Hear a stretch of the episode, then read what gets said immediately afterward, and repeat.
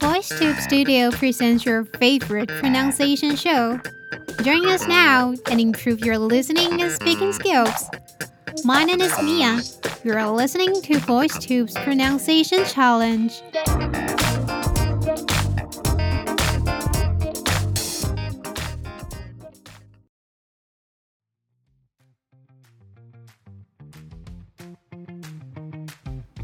Hello, VoiceTubers. I am Mia. This month, I'm not sure whether you have seen the news or not. Kanye West caused public outrage for his anti Semitic remarks.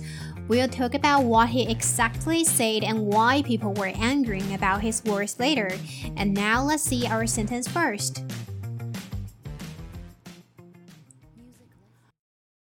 Corporations just don't want to touch and engage in building partnership with someone who spews such anti-Semitic rhetoric and ideology that is coming forward. I'll repeat again.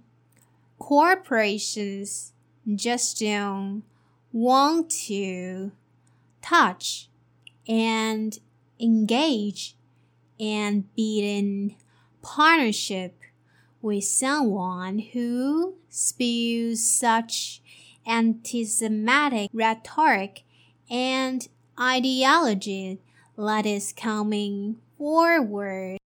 And now is the pronunciation tips. The first one is want to, want to. So the last sound of the word want is t, and the beginning of the word to is also t sound. So there are repetitive t sound. When in such situation, we only have to pronounce the t sound once. So it's want to, want to.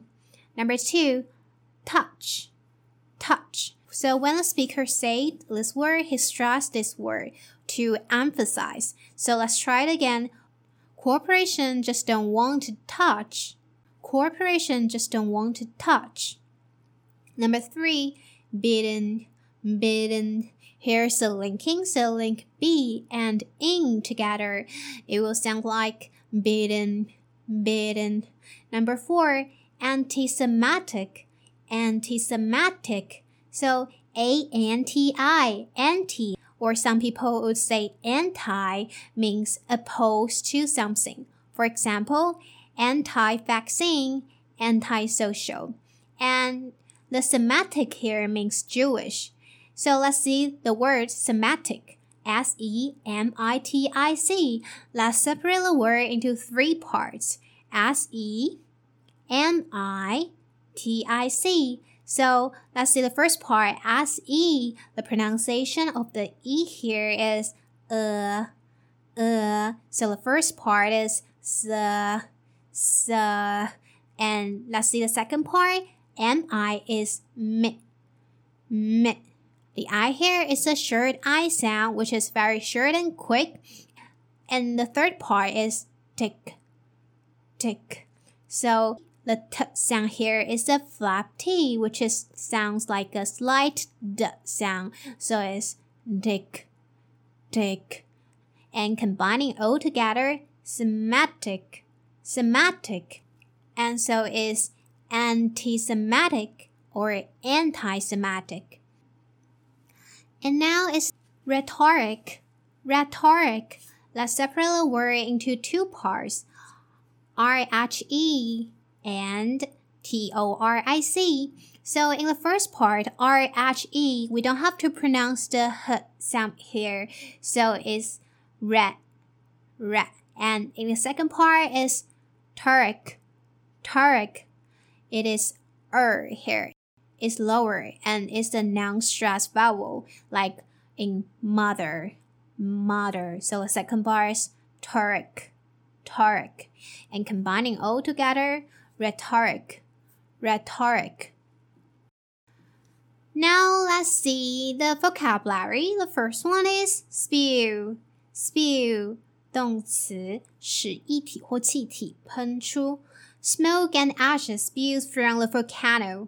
浓烟和灰烬从火山中喷涌而出。Number two, rhetoric, rhetoric 名词，煽动性语言。 the candidate tried to use rhetoric to incite people's anger about the current government.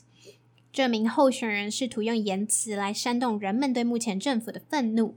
Number three, ideology. Ideology 名词，有指作为政治体制、政党或政治组织基础的思想体系。The ideology of the party has already influenced a lot of people. 该党的意识形态已经影响了很多人。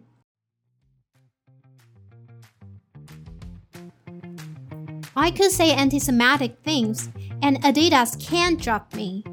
People think his remarks invoke hateful stereotypes against Jewish people and that Kanye's career in jeopardy.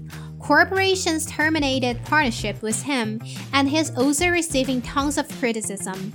The historical background related to such a sensitive topic is complicated.